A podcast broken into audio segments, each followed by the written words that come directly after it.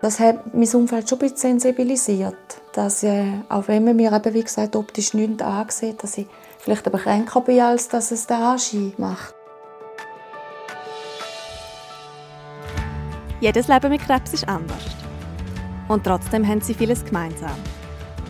Angst, Liebe, Schmerz und Hoffnung. Es gibt nicht die eine Antwort für alle. Aber vielleicht findest du in diesem Podcast eine für dich. Ich bin Nadine.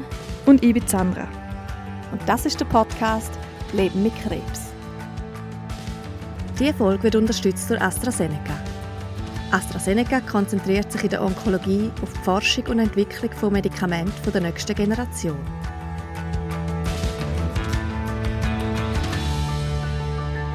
Jetzt mein Mann, der hat natürlich meine Brestchen vor der Diagnose schon nicht so ernst genommen.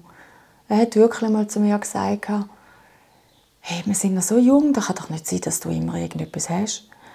Und die Einstellung hat sich jetzt natürlich schon geändert. Das ist Manuela. Sie hat vor 14 Jahren die Diagnose CLL bekommen, chronisch lymphatische Leukämie. Wie sie da beschreibt, hat sie viele Symptome gehabt, aber lange hat man nicht gewusst, woher die kommen. Die Diagnose ist darum dann gleichzeitig ein Schock und eine Erleichterung gewesen. Lange Zeit war CLL ruhig und Manuela hat sie mit komplementärmedizinischen Massnahmen in Schach behalten. Erst im 2021 ist dann eine Therapie nötig geworden. Also heute ist eine Therapie abgeschlossen. Ich hatte ein Jahr lang Chemoimmuntherapie und die ist abgeschlossen. Ähm, ich fühle mich eigentlich gut, eigentlich. ähm, ich darf wirklich zufrieden sein ist auch äh, so etwas, wo man sich selber immer einredet. Also einredet. Es ist ja so, ich darf zufrieden sein. Aber mit der Müdigkeit und mit dem Energielevel, das ich heute habe, ähm, habe ich schon, sage ich jetzt, eine leichte Einschränkung von der Lebensqualität. Das habe ich ja aber schon früher noch gehabt, also schon vor 2009. Aber ich habe mich dort schon nicht altersgerecht gefühlt. Und äh, aufgrund von dem fühle ich mich einfach älter, als dass ich bin, sagen wir es so. CLL ist eine schwerwiegende Krebserkrankung, die nicht heilbar, aber zum Glück sehr gut behandelbar ist. Einschränkungen und Beschwerden haben die Betroffenen leider trotzdem. Für Außenstehende und das Umfeld sind die schwer greifbar. Das einzige Vorurteil, das ich immer wieder spüre, ist, ähm, dass man mir so optisch nicht ansieht. Was natürlich ein extremer Vorteil ist, aber in gewissen Situationen auch, also nicht ein Nachteil, aber es kränkt einen manchmal, weil man vielleicht manchmal das Gefühl hat, man wird nicht so ernst genommen von der Gesellschaft oder vor allem auch vom näheren Umfeld, ähm, weil man mir ja das offensichtlich nicht ansieht. Ich bin ja froh, habe ich keine Glatze. Ich bin ja froh, bin ich nicht so eingefallen ähm, oder habe dermaßen eine Gewichtszunahme oder irgend so etwas. Bin ich sehr dankbar darüber. Ähm, und gleich kann man es dann einfach nicht nachvollziehen, wieso dass ich mich manchmal so scheiße fühle, wie, äh, es halt ist. Und dann auch die Tagesformen auch total unterschiedlich sind. Was man nicht sieht, ist schwer zum Nachvollziehen. Das ist ein großes Problem für alle Betroffenen von unsichtbaren Krankheiten. Also das ist eigentlich gang und gäbe, auch heute noch. Wenn man fragt, man trifft sich, hey, wie geht's, hey, wie hast du und so. Und wenn man dann sagt, ja, heute ist nicht so ein guter Tag, äh, dann kommt Post, wenn, dann kommt eigentlich die Reaktion der Leute, ja, du siehst super aus. und das ist manchmal schon ein bisschen vor den Kopf stoßend. Es ist ja ein schönes Kompliment, wenn man jemandem sagt, dass er oder sie gut aussieht. Wichtiger wäre es aber, dass man die Person ernst nimmt und hinter die Fassade kann schauen. Manuela weiß, dass das nicht immer einfach ist und sie sieht auch gewisse Vorteile darin, dass man ihr nicht ansieht, wie krank sie eigentlich ist. Vorteile sind sicher, dass man es mir nicht ansieht. Das ist ein Vorteil im, im täglichen Leben. Weil, wenn man sich ja dann noch würde genieren, um überhaupt zum Haus auszugehen, zu einkaufen oder ins Tram sitzen oder so, dann wäre man ja noch viel mehr mit dem Thema konfrontiert. Von dem her. Es sind einfach so die einzelnen Situationen, wo man ein bisschen kränkt ist, weil die Leute dementsprechend reagieren. Die gehen einem dann halt vielleicht ein bisschen noch oder nach. Ja. Für die Manuela liegt das Problem dabei in folgendem. Es zeigt für mich dann manchmal auch, dass die Leute gerne in die Tiefe gehen. Und sie gerne das Thema, also aus, aus Höflichkeit eigentlich nachfragen, aber nur die Oberfläche wollen sehen und es dann lieber wegschieben. Bei solchen Begegnungen, wo sie merkt, dass ihr Gegenüber nicht bereit ist für das Gespräch, vertieft Manuela dann von sich aus das Thema nicht. Sie weiß, dass es oftmals nicht ein persönliches Problem ihr gegenüber ist, sondern dass die Leute häufig selber einfach einen grossen Rucksack tragen müssen. Ich weiß ja auch nicht, was in dem Mensch im Moment gerade vorgeht. Der ist ja vielleicht oder wird vielleicht erinnert an ein eigenes Ereignis, ein Trauma oder ein Schicksal, das er vielleicht auch erlebt hat und vielleicht auch aus dem heraus nicht möchte über das Thema Krankheit, Tod und Sterben reden. In vielen Köpfen ist immer noch tief verankert, dass eine Krebsdiagnose ein Todesurteil ist. Das Vorurteil hält sich hartnäckig, obwohl in vielen Fällen das zum Glück nicht mehr stimmt. Auch Manuela hat zum Zeitpunkt von ihrer Diagnose mit dem Vorurteil zu kämpfen gehabt.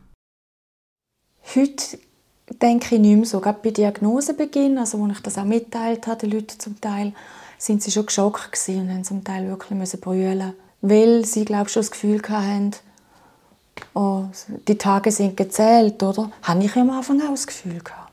Also dort habe ich ja, vor 14 Jahren habe ich noch nicht die gleiche Lebenserwartung gehabt, wie ich sie heute habe. Ich hätte mir da nicht gedacht, dass ich in 14 Jahren heute mit euch zusammensitze, oder? Und ähm, Nein, ich denke, heute ist das nicht so. Heute ist mehr, weil die Leute wissen, dass ich sehr offen mit dem umgehe. Und halt eben anschaue, ich bin ein Mensch, der sich konfrontiert mit dem Thema äh, Tod oder Sterben. Ich habe mich nach der Diagnose sehr mit dem auseinandergesetzt.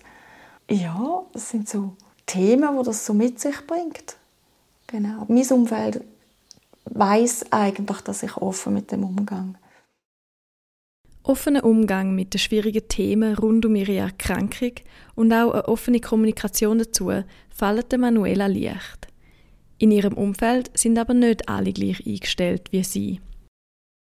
Also mir hat jemand aus dem engen familiären Kreis hat mir einmal gesagt, weißt, ich frage lieber nicht, weil wenn man fragt, dann muss man ja noch darüber reden.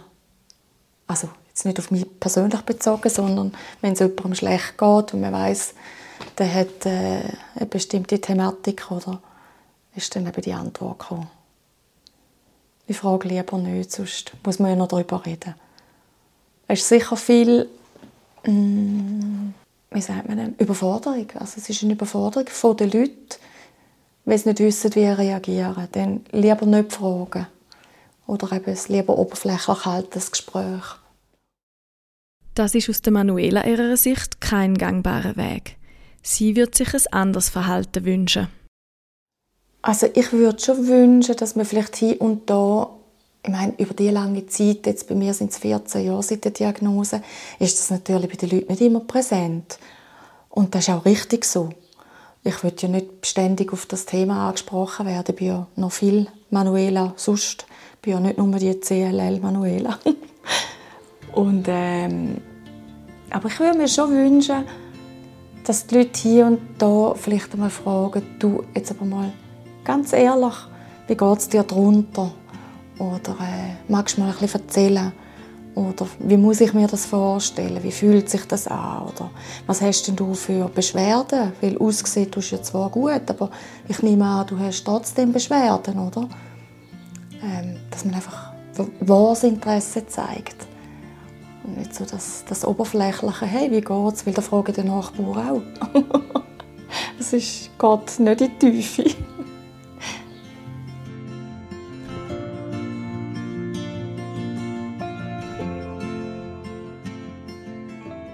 Grundlegend zu vielen Vorurteilen und Fehlannahmen ist, dass Blutkrebs gar nicht so einfach ist zum Verstehen. Bei soliden Tumoren kann man sich noch eher etwas darunter vorstellen. Wir kennen es, dass man die rausschneiden kann und so die Krankheit kann bekämpfen kann. CLL ist hingegen viel abstrakter. Also es ist schon so, dass viele Leute meinen, ja, jetzt hat sie ja Therapie gehabt und jetzt sollte sie gesund sein. Also jetzt ist sie gesund, jetzt ist sie geheilt. Oder, ja. Und das ist ja nicht der Fall. Also ich werde ja einfach nicht loswerden, weil sie eben, wie gesagt, eine chronische Erkrankung ist. Und dass ein Krebs kann chronisch sein das weiß man nicht, nicht zwingend. Also das begreife ich auch, dass die Leute das Wissen nicht haben. Nicht können, habe ich ja früher auch nicht gehabt. Ich würde mich auch nicht für das Thema interessieren, wenn es mich nicht selber getroffen hätte. Auch den Leuten in der Manuela ihrem Umfeld fehlt zum Teil das nötige Wissen über ihre Erkrankung und so entstehen Fehlannahmen.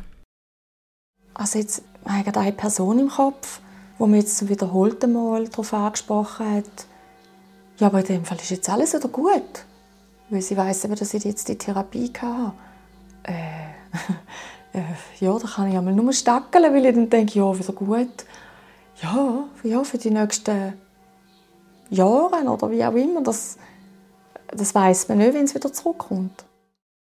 Weil die Manuela nur noch wenig Energie hat und auch an einigen Symptomen leidet, geht sie keinem Beruf mehr nach.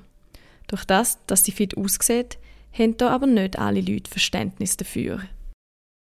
Jetzt einfach die Kombination mangelndes Energielevel plus äh, Schmerz, eben auch die rheumatische Komponente, die ich habe, die auch in die CLL geht, führt dazu, dass die Leute manchmal kein Verständnis haben oder sich wundern, wieso dass ich nicht arbeiten ähm, Oder sich wundern, wenn ich zwei Stunden im Garten geschafft habe, es nachher vier Tage lang merke und vielleicht dann ja, vielleicht einmal jammern tun. Äh, und da verstoße ich dann schon auf Unverständnis.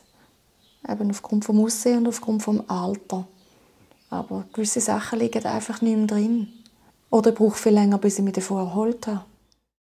Sie schätzt sehr, dass sie sich ihre verbleibende Energie für Sachen einteilen kann, die sie von Herzen gern macht. So ist sie sehr engagiert in verschiedenen gemeinnützigen Aktionen und pflegt ihre sozialen Kontakte.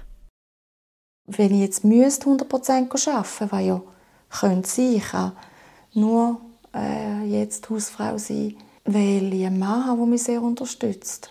Und andere haben das Privileg nicht, das sehe ich natürlich schon. Das schätze ich natürlich auch. Das ist sicher ein sogenannter Krankheitsgewinn, dass man heute Sachen macht, wo man früher noch nicht gemacht hat und sich vielleicht heute auch besser abgrenzen kann aus dem Grund heraus. Manuela macht das Beste aus ihrer Zeit und genießt die so gut sie kann. Das strahlt sie auch aus, was zu weiteren Fehlannahmen führt. Ja, unterschwellig ist manchmal ein bisschen Neid. Ganz, ganz ehrlich, das spüre ich schon. Oh, du hast es denn schön. Sagen die Leute manchmal.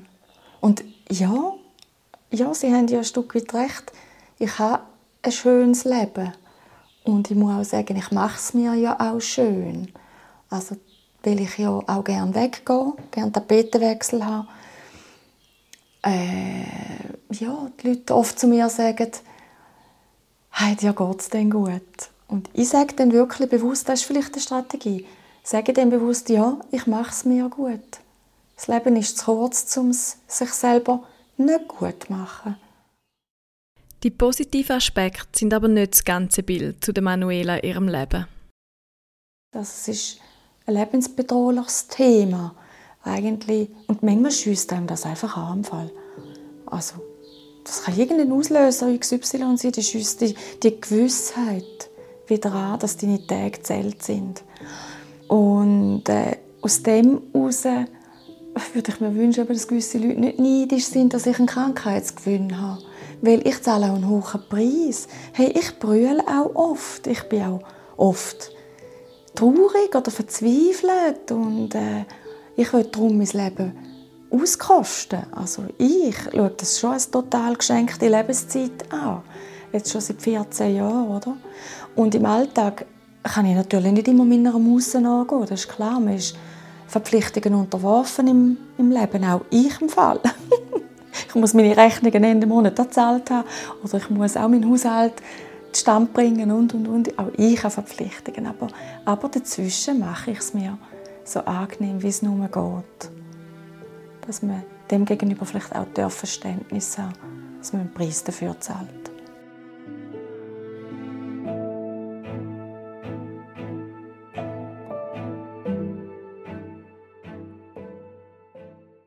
Mit der Aussage, dir geht's denn gut, wird der große Teil von der Manuela ihrem Leben ausblendet. Das fühlt sich für sie nicht gut an. Ehrlich gesagt habe ich manchmal ein bisschen bissige Gedanken. Ich sage es am Gegenüber nicht, weil ich anständig bin. Aber manchmal würde ich so jemandem gerne einfach ins Gesicht sagen, du darfst auch gerne meine Krankheit haben, wenn sie haben willst. Nur zu, kannst du sie gerne haben, ich will schon täuschen. Ich gehe lieber wieder arbeiten und will mich richtig fit fühlen, altersgerecht fühlen, als mir meine Zeit irgendwie anders zu beschäftigen, oder? Durch CLL ist der Manuela ihr Immunsystem geschwächt. Covid ist darum für sie eine besondere Herausforderung. Ein Vorteil hat sich durch die Pandemie aber ergeben. Mit Covid hatte ich eigentlich schon Gelegenheit, gehabt, auch das gewissen Leuten ein bisschen zu machen. Ähm, gerade viele Leute, die Covid nicht so ernst genommen haben oder nicht so dramatisch empfunden haben, habe ich Gelegenheit gehabt, zu sagen, wie es für mich aus meiner Perspektive ist. Weil ich habe ein geschwächtes Immunsystem, kommt jetzt vielleicht noch Covid-Erkrankung dazu, kann da vielleicht mehr den Rest geben. Und das hat mein Umfeld schon ein bisschen sensibilisiert. Dass, äh, auch wenn man mir eben, wie gesagt, optisch nichts ansieht, dass ich vielleicht aber kränker bin, als dass es der Anschein macht, oder? Zum Schluss hat Manuela einen Wunsch geäußert, wo sie für den Umgang mit chronisch kranken Menschen hat. Also ich würde mir wünschen, dass es die Leute nicht verbagatellisieren tun. Also wenn mich jemand fragt, hey, wie hast du es, dann gehe ich davon aus, ich darf ihm sagen, wie es mir geht. Und wenn ich sage, hey, heute habe ich einen totalen Scheisstag und dann das Thema gewechselt wird, dann finde ich, tut man es so abspielen, oder? Aber wenn man dann sagt, ja, ja, aber sonst im Ganzen geht es doch, glaube gut, oder? Dann will man zum, zum Schluss kommen von dem Gespräch. Also man, man fängt das Gespräch an, aber wenn es unangenehm wird, will man dann lieber zum Schluss kommen. Und für mich ist das ein, bisschen ein, Abspielen auch. Und das, das wäre ein Wunsch, eben, dass wenn man fragt, dass man auch offen für die Antwort ist. Somit sind wir am Schluss von dieser Staffel zum Thema Vorurteil und Stigmatisierung. Welchen Vorurteilen sind ihr begegnet? Sagt es uns in der Kommentarfunktion direkt hier in Spotify. Wir verabschieden uns in eine kurze Sommerpause und sind bald wieder zurück für euch mit ganz speziellen Podcast-Folgen. Bis dorthin, macht's gut!